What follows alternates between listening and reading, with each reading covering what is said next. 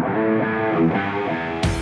Hola, bienvenido al podcast de Aerosport para mejorar tu estilo de vida deportivo. En este episodio, correr o pesas. ¿Qué va primero? Conoce las recomendaciones para hacer entrenamiento de fuerza y ejercicios aeróbicos correctamente. Aunque las carreras y las pesas pueden ser complementarias en un entrenamiento, existen ocasiones en las que tendrás que priorizar una sobre otra. En otros momentos podrás hacer ambos tipos de ejercicios, teniendo en cuenta un orden que no amenace tu objetivo de entrenamiento. Correr o hacer pesas primero. Primero, intención de tu entrenamiento. Si quieres hacer ejercicios de fuerza y al mismo tiempo hacer ejercicios ejercicios aeróbicos para incrementar tu resistencia, lo primero que necesitas es definir cuál es tu objetivo final. Así es como puedes saber si al correr antes de levantar pesas amenazas tu ganancia de fuerza o si dañas tu entrenamiento de velocidad si antes haces los ejercicios de fuerza. Un programa de fuerza, resistencia, de condicionamiento siempre es de beneficio para ti si quieres ser un atleta completo. Sin embargo, la cantidad y frecuencia de uno u otro entrenamiento debe variar según las metas a largo plazo. Entonces, en el caso de que quieras mejorar tu resistencia, lo mejor es que primero corras y luego hagas pesas. Segundo, si quieres optimizar tu fuerza. Para optimizar tu fuerza, debes priorizar las pesas y luego puedes hacer cardio. Si corres primero, vas a obstaculizar el crecimiento de la masa muscular magra y no cumplirás el objetivo de ganar fuerza. No es que correr sea malo para ese objetivo, puedes hacerlo para perder grasa corporal y añadir otros ejercicios que te ayuden a lograrlo. Sin embargo, como tu objetivo principal es alcanzar la hipertrofia muscular, dale prioridad al levantamiento de pesas. Puedes hacer cardio unos minutos, completar con un calentamiento dinámico y luego concentrarte en tu entrenamiento y siempre seleccionar diferentes grupos de músculos para cada día. Al final, puedes completar la sesión con un circuito de alta intensidad, como por ejemplo en una cinta de correr. Tercero, si quieres mejorar tu velocidad. Cuando se trata de velocidad, la prioridad es correr y hacer ejercicios que reten tu capacidad de incrementar tu ritmo. Si te decides a hacer, por ejemplo, un día de piernas en el gimnasio 24 horas antes de una carrera de alto kilometraje, vas a sacrificar tu carrera. En estos casos, lo mejor es no introducir entrenamiento de fuerza. No significa que si eres un atleta de carreras no puedas hacer levantamiento de pesas, solo que debes introducir ese tipo de entrenamiento cuando no sea prioridad tu resistencia. Cuando no tengas alguna carrera programada, puedes concentrarte en mejorar tu fuerza y cuando se acerque alguna sesión de carreras, entonces puedes hacer ejercicios de peso corporal antes de agregar las pesas. La motivación es lo que te pone en marcha y el hábito es lo que te hace que sigas. Jin Ryun. Aunque lo importante no es obsesionarte, sobre todo si no eres un atleta de alto desempeño. Por eso, ten en cuenta estas recomendaciones y prioriza el hábito de entrenar sobre cualquier técnica particular para optimizar tu rendimiento y verás que la disciplina te hará más poderoso que si corres o levantas pesas primero. Gracias por escuchar, te habló Lucho Gómez. Si te gustó este episodio, agrégate en aroesport.co slash boletín y recibe más en tu correo personal. Hasta pronto.